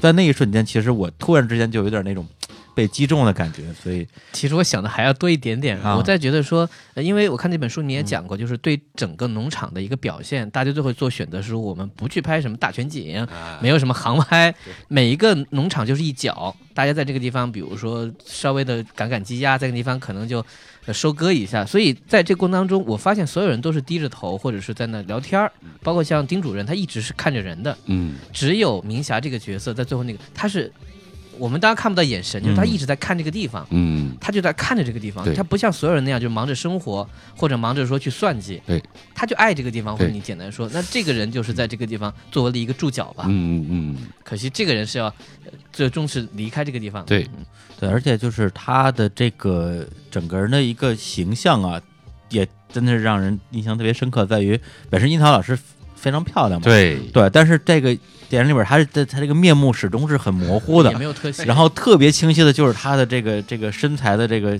曲线，特别是那个臀线，哎，对我我我我都对我一边看一边在跟朋友在讨论，是不是故意把他屁股拍的特别大的，哎，对，就是为了展示他的某种特质。对，这个我挺想听那个梅导说一下的。对，就是这个也是跟小说后来拉开距离的一点了。对，嗯。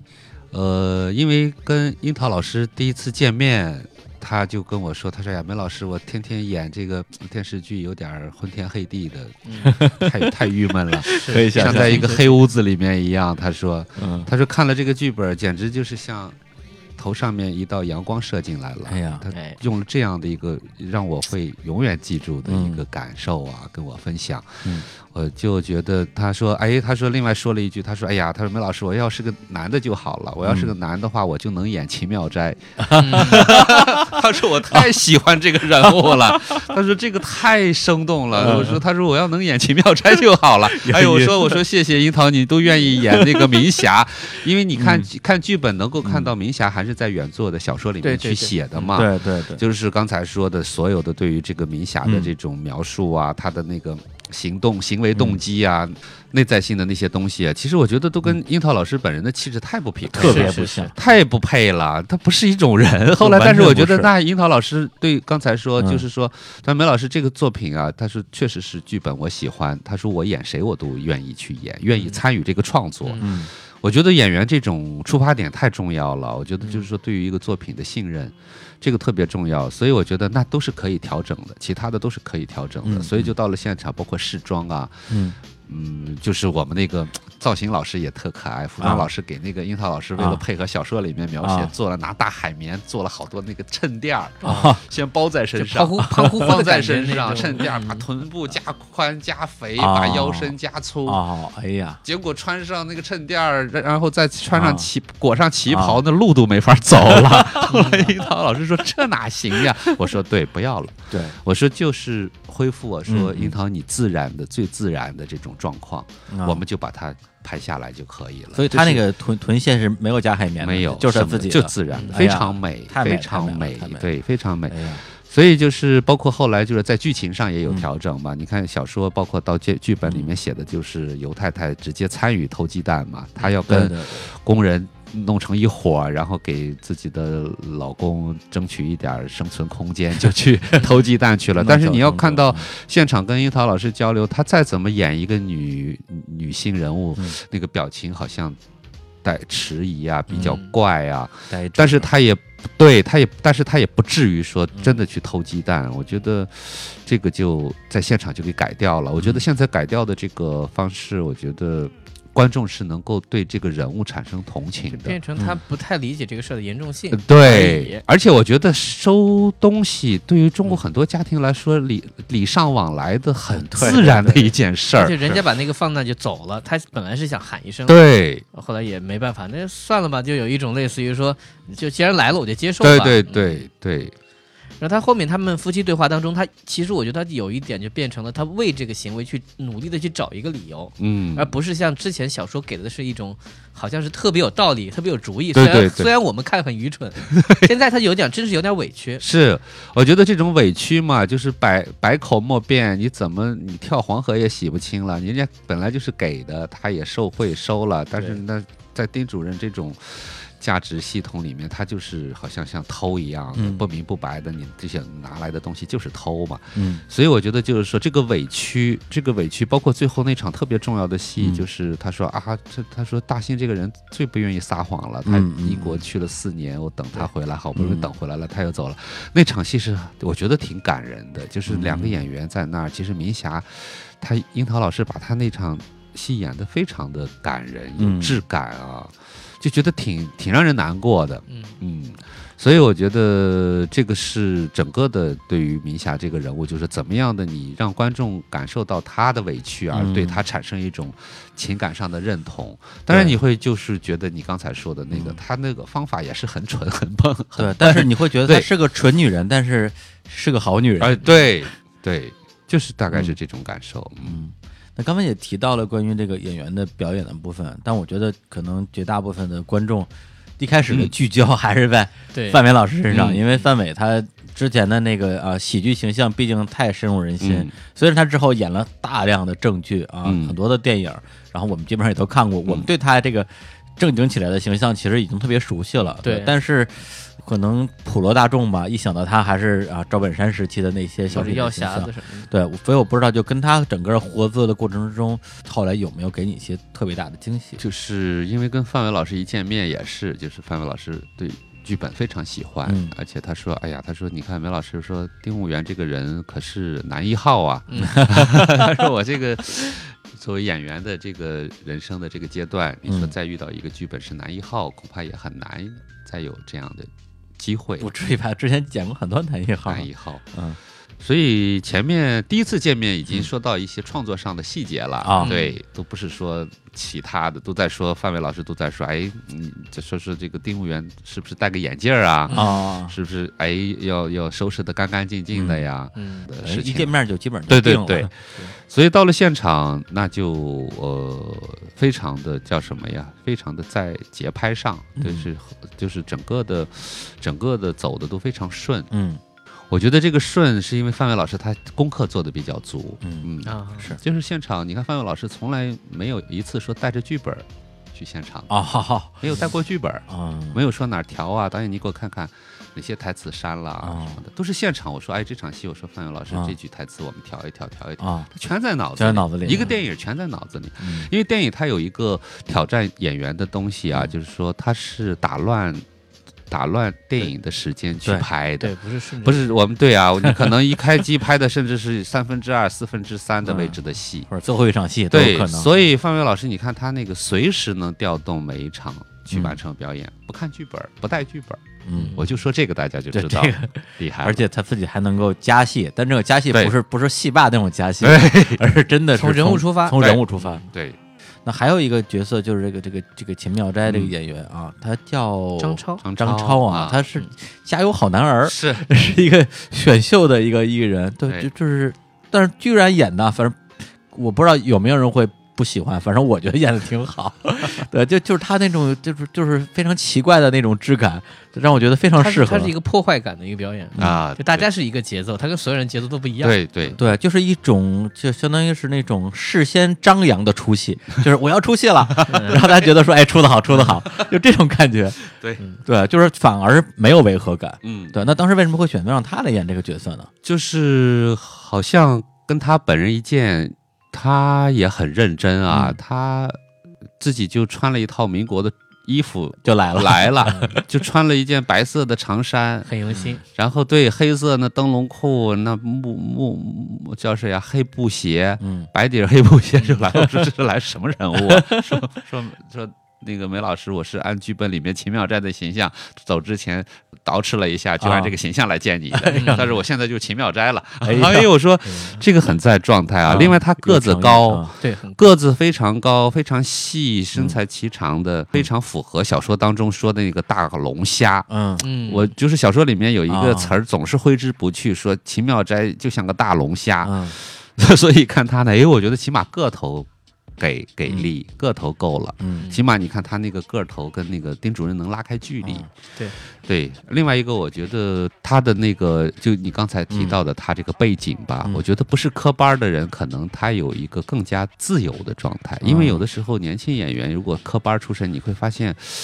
他其实是在表演里面会容易有点模式化的东西的，嗯或者说担心自己演的是不是，就是他自我审视的东西太多了。嗯，因为他之前演的一些电影，我偶尔也看到过，啊，真的呀，大话西游三》啊。哎呦，包括那个，这你都看，就是就是你知道，在不同的电影当中，如果这种演员他其实可能导演没有要求的话，你也看不出他有什么特质。嗯，因为说说实话，这个角色还是蛮挑战的。蛮挑战的，很难演这个角色。，对，当时我们找演员的时候特别犯愁，就包括跟朱晶晶老师交流比较多嘛，跟晶晶我就特别犯愁，说这咋办呀？这这这这谁能演得了秦妙斋呀？这我脑子里可能出现第一个人，可能就是比如说陈坤，啊陈坤可能早期有些角色的那个调性跟这有点像。啊首先脚脚不沾地的一个人的感觉，啊然后他确实要高。对。现在嗯。出来效果有很多人想到阿布宽了，啊，有点不像中国演员，就是啊。我觉得这个感觉，大家会觉得这个人就是一个世界之外的人，包括说话，嗯。包括他那头卷发的那种状况，因为其哎。他人捯饬的那个状况，头发要么是短的，要么是很干净，对就他一个人乱糟糟的。对，对对，对，而且这种流氓艺术家啊，这种大喷子的这种人吧，因为我可能生活中见的还挺多的，所以我等到这个这个秦妙斋一出来，这个演员说：“哎，我请叫我艺术家秦妙斋啊！嗯如果把艺术家跟秦妙斋分开，艺术家跟我就都不存在了。”我一看说：“哎，这个对，对是这个劲儿。”就这么聊天儿。对那刚其实刚才就是已经聊到了，就是关于表演的部分。那这里边就牵扯到其实您自己的一个身份的转换，因为嗯之前是一个编剧，嗯是一个剧本被导演啊任意荼毒的 一个一个编剧啊，拍出来人跟写的不一样。那这次就变成了一个导演的身份，是不是比较能理解之前导演为什么把剧本改成那个样子了？对，但是我觉得呃，娄烨我觉得是很优秀的导演，就是说他作品在美学上坚持到今天的，他那个一贯性。嗯基本上是在一个作者的一个个人的美学的趣味里面，是他去做创作的。嗯所以我这些年跟他的合作，其实也对我来说是一个特别大的学习的、特别多的能学到东西的一个过程。你说从两千年开始跟娄烨导演见面、认识、去做创作，嗯一直到今天，回过头来想，其实自己收获很多。呃，那么刚才说他是一个在美学上有坚持的导演，这是这一点，我觉得是非常重要的。嗯对于一个怎么说呢，就是说你跟电影艺术创作相关的，就是自己的一定要保持这个出发点。嗯哎，那我自己倒是觉得，呃，其实从剧本到电影做调整和修改，那是肯定要有的。嗯，包括我自己这次做，好像对对。经验特别强烈，就是说嗯。剧本可不必要以为你到了现场全能按它拍，如果非要按剧本拍，这就会出现很多今天中国电影当中出现的问题，你就会失真了，对，就不相信它了。嗯。为什么你说有时候很多电影有些场景啊，有些部分啊你就不太相信它了？我觉得很多是因为非要按剧本拍，嗯。嗯非要按剧本拍就会有这个问题。但是电影确实是的，你写剧本的时候，你对于那个空间呀、环境呀、对现场的对现场的可能性呀包括呀，演员本身包括演员状况，对你都是缺乏那个对于变数的考量的。你要缺乏变数的考量，那你要非要说按剧本生的硬的来，那就完蛋了。嗯嗯所以就是我觉得这次的收获就是，哎，从剧本到电影，确实是电影是再一次的创作。嗯那么要是说创作的话，那剧本就是素材嘛，嗯那是说把剧本当成素材就可以了。其实我跟娄烨导演这么多年的合作，我也有一个出发点和心态，就是说我就是写剧本，哎，我把剧本当成娄烨导演的素材，让他去用就行了。嗯用，但是我觉得刚才为什么说到美学呢？啊。就是说，只要美学上是一致的，嗯不要太失去故事本身的嗯原意。这个也是这次做老舍的一个，我跟黄石说的比较多的一个嗯。我们共同的出发点，就是说我们再怎么添加人物，再怎么丰富剧情，我们也不能失去人家老舍先生这个小说的原意，对对对，但要把它做到精彩。好看，但是你要失掉原意，你就不要去那你不是做这件事儿了你。不是写一个原创剧本好？是是是，所以我觉得就是从剧本到电影大概是这么一个感觉吧。那我自己的身份，其实我觉得，呃，不管是大学老师，还是编剧，还是今天说嗯做导演，我觉得好像对我来说，呃，大学老师更重要。嗯对，做电影是一个副业，哦，对，业余创作，对，所以我觉得，因为我除了跟娄烨导演合作，也没有给其他的呃电影导演去合作写过剧本。对我觉得好像也不算职业编剧吧，啊，对就没把自己看成行业里。但是您完全有机会成为职业编剧，也现在也看来也非常有机会，未来比如说以呃拍片子当导演作为您未来的一个工作重心吧。因为北影的很多的老师，比如王静老师，嗯这两年也曹保平老师，曹保平老师、对薛小是璐老师是的，这这都是老师，对，就是说，哎，在电影学院，其实这一点反而是就是嗯非常自然的不过的一件事儿了。就是说，因为电影学院它就是同时在做教学，同时在做创作，对，或者创作本身也是为教学背书，是是没有问题的。对。但是我觉得可能原来就是说专业分工的概念，比如说十年前嗯是一个挺强烈的概念，就是说你声音。录音学院，嗯，声音学院的老师出来，那录音系你就是去做录音，或者说你摄影系就去做摄影，这是导演的，只有导演系的人才能干得了这个活。但是现在不是这样了，现在好像你看我刚才说到的几个老师，好几个都是文学系的。嗯，文学系老师说能写剧本，那也能拍电影，而且就是说这两年也暴露出或者我们看到一个事实，就是说很多电影只要你剧本好，它就差不到哪儿去，嗯，是。只是最后实现的那个实现的高下之分，你实现实现度在哪儿？就是这个工业水对准只要到，哎，嗯但是呢，你很多时候说电影差，是因其实是因为剧本差。嗯对我觉得这个是可见，就是我觉得一个就刚才说的，那文学系的老师他也是很专业的，有这样的一个编剧的嗯，这样的一种能力在，那他自己就刚才说，嗯那你。团队跟上就行了，你跟你匹配的，或者说你你去给你完成的这个，现在我觉得缺的不是这个，缺的还是前面说的，缺的是剧本和好故事。对，是，我是觉得每个编剧都有一个导演梦的，啊，就好像每个摄影指导都有个导演梦一样。对，但是我给娄烨好像这十多年嗯。跟他工作嗯。这么长时间，确实也没有想过做导演这回事儿。哦，这次其实是有点儿半被动的一个呃，对对，有点说，既然哎呀事儿推到这儿了，那就往前走一步吧。嗯因为确实你做编剧的时候，你觉得自己相对来说是能够控制嗯自己的创作的。嗯，对，首先你是一个人创作，不用跟电影的那些走完整流程嘛，以及各种不可抗力。对对对不可抗力。其实有点像写作者，就是剧剧写剧本，就是有点像作家的对。状态。但是你其实也会好奇，最后呈现的效果，就如果别人做是一个效果，真到你会想象对对，我会想象嘛，你脑子要你对你脑子里就是他，就是因为嗯他的写作方式就是视觉思维嘛，所以写的时候其实脑子里有总会想电影的自己的这个写的的换换转换成画面是什么样的，对，这 说到视觉思维的话，那这个电影本身除了刚才我们可能更多的是聊表演，聊他的一些剧本的部分，这个片子的视觉应该是，呃，给我相信绝大部分观众留下深刻印象的，包括呃最直观的就黑白叙事。嗯从海报开始，对，嗯这个我相信就是肯定好多人都都问问你，回答很多次了。对，那这个是不是说您觉得说这种民国的这种气韵只能用黑白的方式来传达？之前没有用彩色的去拍民国拍的很有味道的比较好的例子吗？有啊，色戒，色戒啊，对，对对，一代宗师也是民国，哦，这也是。是啊。一代宗师，对，这个都是我很喜欢的两部电影。嗯，那当时考虑黑白还是从比如说成本考虑，还是？呃，黑白主要是从和传统美学的一个对话，啊，主要是从这个考虑的。嗯嗯。包括当时做功课啊，嗯准备工工作的时候，就和主创去大量的看民国时代的电影嘛，我们就去看。呃，万家灯火啊，小城之之春啊，然后去看乌鸦与麻雀啊。其实你感受到，你很容易这些电影其实它有强大的视听能力，它是把你写裹进去的。对对，那你回回过头来想，就是为什么它有这种能力？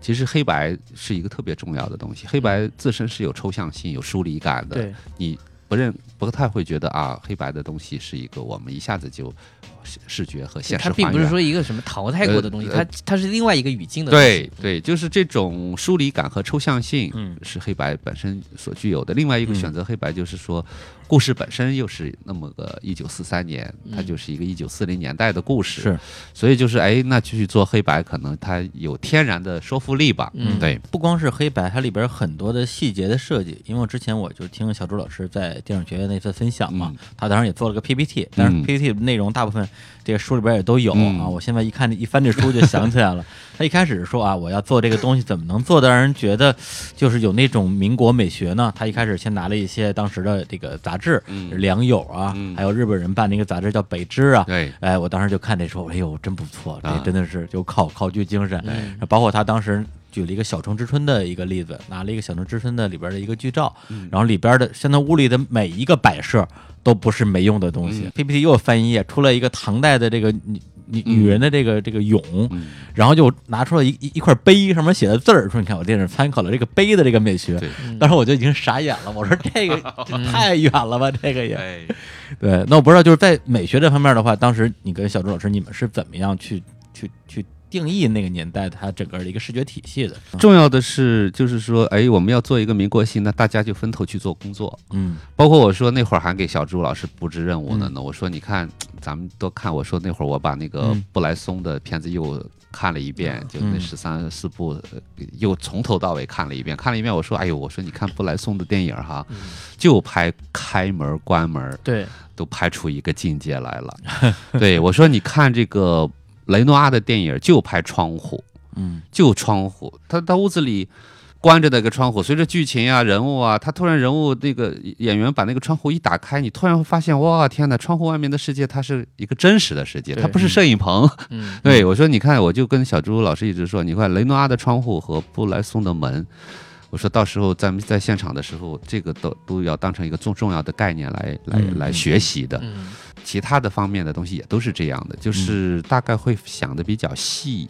是。你看他，你刚才说他说小城之春的风物考，对。对，小城之春它也是很有讲究的，嗯。包括你看屏风上的那个“故国不堪回首月明中。啊。对”，对，他那个屏风，你看在那喝酒呢，那个屏风上的那一溜字儿，哎呦，嗯我觉得天哪！你要看到那个的时候，真是感慨万千。这恐怕我觉得就是所谓我们说民国时代的那个文人电影的，嗯或者是电影当中的文人气质吧。是而且这个是跟传统自身的我们的传统是有关系的，对。嗯那么其实这个电影当时跟小朱老师、跟王志老师是做美术嘛，就是是设计的时候，就是怎么我们在回顾这个传统。回顾的传统不是说你复制拷贝一个现成的东西，对不起，那个没有。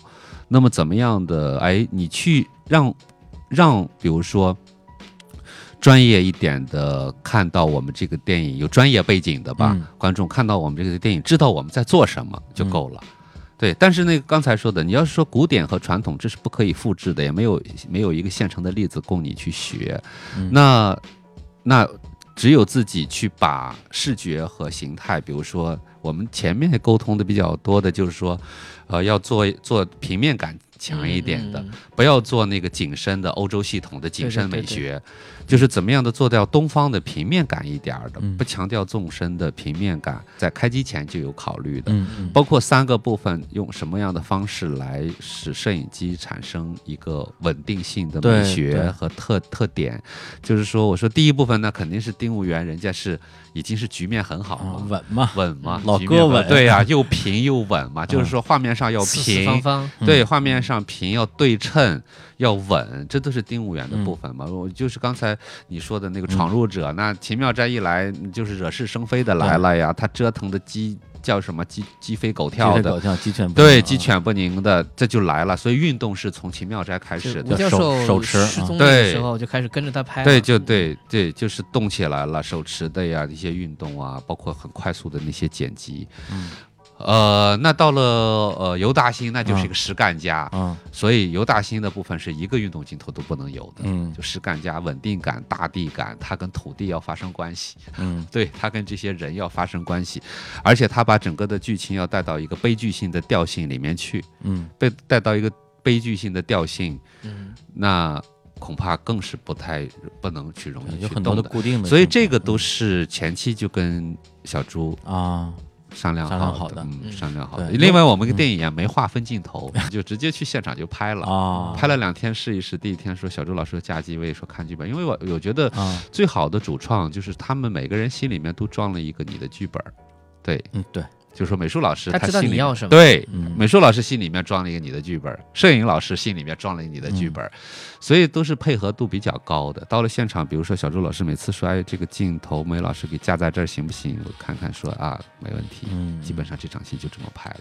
是因为我自己之前看电影就是属于看看剧情嘛，啊看故事嘛。对但是因为可能因为去年一直在大疆那边工作，大疆那时候也是在做航拍很多影像的部分，包括我们也有手持设备，所以那个时候跟电影学院也有很多的合作，就会在看电影的时候说，哎，这个是手持拍的，嗯，哎，这个这个斯坦尼康，然后就会就会想说，哎，导演这块为什么要用一个固定镜头？这儿为什么要要用手持的这样一个？到底是出于比如说人物，还是出于方便，还是出于当时不得不解决的问题？对，还是当时那个那个地理位置只能这么拍，嗯，对，就会想的比较多。是的，是的，就是说视觉的、视听的这套东西一定是符合内容的特质的。嗯，嗯就说你要跟材质、跟内容的材质去匹配的，嗯对。所以我们当时在技术上也选择这种匹配感嘛，我们嗯。从头到尾就是一台摄影机，嗯。从头到尾一台摄影机就带来了我们今天看到的电影的普通的商业逻、商业和类型片的做法嘛，就是嗯。比如说双机位拍，那就最省事儿的，对。嗯正反打。正反打嘛，那双机拍摄正反打，那那那方便着呢，是吧？但是我们单机的话，就是回到民国时代的哦，那个状况，技术性的状况限制在那儿了，那你就呈现它就行了。嗯就刚才我说，技术性的东西一定是跟内容本身的材质，它两个东西一定是匹配，容服务的，一定是匹配的。你要是说用今天的现成的这一套语言、嗯这一套技术，你一拍，那就是工艺感。嗯，对那就是嗯本身的这个因为我确实会感觉，就的工艺感特别是现在电视剧，大家又用小屏幕看，就会有一种特别习惯性对看特写，对对看特，然然后包括看字幕，对，就是人物其实身上的很多小动作的东西就不会被注意了。嗯，你现在大量中景，就是其实逼着观众，就你嗯去看看他们身上有没有和台词，比如不协调的小小动作，，对，包括那个丁务员洗脚那场戏，嗯，就是他和那个两个人身体语言、肢体很丰富，对，对，这个就是把观看的趣味 这种主动权留给观众。对，这是我们其实要控要要控制出来的。当然，这是一种控制，不是说你搁搁在那儿你啥都。对，没干，这个镜头不是可 不是说你对 对，不是说你对对对，你说的迪欧安迪欧霍，对，可不是说搁在那儿啥都没干，嗯说啊你看这些主创多偷懒啊，那嗯镜头往那儿一搁，啥都不管了，这里面难度大了去了，对，然后包括它整个戏里边的关于场景的展示，一开始它有点像盲人摸象，嗯，对，就是你永远是只能看到它这个在这个农场里边的某一个角落，嗯就不给你看全景，嗯然后你就自己想这农场到底长什么样。嗯哎，到最后等到这个大兴来的时候，有一些之前完完全没有展示过的地方就出现了。对，对对，这种感觉也很奇妙。对对对，嗯这个也是符合一个人物行动的、叫什么呀？一个人物行动的，他在戏剧里面戏剧性当中的那个任务。对，嗯。对，你看尤大兴的任务就是刚才说的，他跟这块土地要发生关系了，对。他跟这些人工人们要发生他关系，是来干活的，对，所以他那个自然的那个就带出来了。之前范伟他就是在办公室，对。对然后去他搞的各就是办公室家人的政治家里去是对，对他也不需要去地里边。对，嗯，你看他天天收拾的干干净净的，哪像个干活的？就说袖口那么白，总是说那个穿着个长衫，袖口那么白。嗯，对。那其实我最后还想问一下，就是说这个电影的所谓现实意义吧？嗯，对，这就其实因为这个电影它从整个几个人物的这个设定啊，到现在看来肯定是毫不过时的啊，嗯因为这些人的某些特质在今天肯定还是呃随处可见特。别作为中国人，啊，对中国人啊，还是非常常见的。对，对就是有所获得，就是说哎，你看怎么好好好的，怎么就变成这样了呢？是吧？或者说，哎呀，这中国文化到底这良性的东西多还是糟粕多啊？是这个问题。是这些问题啊，就是或者说这个文化，哎，它把你，你你要是说在这个文化和嗯伦理结构里面来看这些人和事儿的时候，嗯你就觉得这个文化的优点也恰恰是它的缺点。对，所以就是说中国人，你会后来你会嗯也会也会觉得就是追求中道。嗯，我觉得中道就很有意思，就是两边都别太过。是，对这个，我觉得是一个，就是说你看到看到这个故事的时候，我觉得能能引发我们看的人，哎，产生一点点这样多多少少的想法，已经是。我觉得很开心了。对。秦少斋和那个尤大兴是完全的两个，对。两靠两边的两个人，对，一个极其不实干，一个极其实浮。夸，对。对，极其浮夸，对或者换个角度说，作为导演的话，去看这个作品，从一九四几年的中国到二零一几年的中国啊，好像大家还是那个鸟样儿。那么，那作为一个二次创作者，你认不认为中国人的整个出现了冲出了这个面貌是个问题？这是不是个问题？就是个问题呀、嗯这肯定是个问题。嗯对对，呃，我们自己在生活里所嗯扮演的那个角色，来带来一点点自省，嗯呃，也就够了。嗯对，包括我觉得一些你看我们很熟的我的一些朋友看了以后说，哎呀，说梅老师啊、我都怀疑我自己好像就是生活里的丁主任。某一个人，对，他说 我看了你个电影，要应该做反省。我觉得这样就好。谢谢。我觉得应该一个作品能够有这个效果，已经是嗯非常让人开心。或者说它不是一个需要我们去立竿见影去解决什么的问题，嗯是一个值得反思的问题，嗯，是一个不成问题的问题。昨天我还看那个豆瓣有一个、有一个网友嗯写了短短的一段儿，他说这个电影也不知道什么魔力，他说其实。其实从他去的住的地方到电影院要往往返要两个小时，嗯然后他那个城市十一家影院说只有一家排了这个不成问题，但是他哦说看了一遍就收不住了，连着看了四遍。哎呀，哎，他说这个事儿说是以后可能自己的人生再也不会出现这个事儿了。嗯，说一个电影也不知道什么原因让他去四遍去电影院看，就写了那个，哎，让我还挺感动。非常值得 哎呀，对，我觉得非常值得鼓励啊我就觉得就因为这一件事儿，那也觉得这个电影拍出来是值得拍出来是嗯值得的。对，而且咱们这现在排片儿这个啊，啊，形势那么严峻，对 必须得多一些这样的观众。对，也谢谢你们节目，真的，其实我觉得这样的一个嗯对谈，这样的一个沟通，也是对我们电影的一个支持，对，也特别感谢。对，这首先是我们自己是真的很喜欢这个作品，嗯对，所以我觉得也愿意在这个过程之中，通过跟您的这个交流，让我们的听众。无论是看过电影还是没看过电影的，嗯对这个作品产生一个更浓厚的兴趣吧。然后也希望能够有更多人去走进电影院，去就有机会啊，在大荧幕支持这个作品。因为之前跟那个梅导也聊过，这个电影在上院线的时候，跟之前电影节版本是有一定程度的这个删节，是吧？嗯，对，那这个主要是因为什么原因呢？这个东京去东京国际电影节嗯和台北金马影展的时候的长度是一百四十四分钟。嗯。呃，这次院线是一百三十三分钟，主要是考虑院线说超过两个小时的电影，或者说你的时间长度到了两个半小时的电影，嗯。在排片上是比较被动的。哦，你就说，比如说两个半小时的电影吧，其实你的一个电影的排片，其实是人家平常普通长度的电影的两个是。长度的，所以这对院线来说，人家说是就是不太合算的一个事儿，啊所以是出于这个考虑，就当时把电影做了一些压缩吧，就是说尽量在不太影响嗯剧情和观看性上面来做一些删减，嗯对，就调整了一个新的院线的版本。是嗯，反正我觉得这个作为一个作者电影啊，或者是嗯作为一个文人电影，就是出现这样的一个呃时间上的一个变化，肯定是比较遗憾的，对，但是对，但是我个人还是。呃，非常这个鼓励啊！听到节目的听众，呃，如果家里你们家那个院线还还有的话啊，嗯还是可以去现场支持一下，因为大银幕，因为这个电影我们刚才也讲了很多，它在视觉上的很多的用心之处，还有这些细节，对对这些东西，你未来可能通过这种 DVD 或者是就是未来，比如说在家里电脑上看，恐怕是会看不了感受到那个魅力的，对对感不到那个魅力的。所以我觉得，呃，虽然现在这个版本时间上会有些缺憾，但是大家可以先去大荧幕先看一遍，嗯以后再买 DVD，是吧？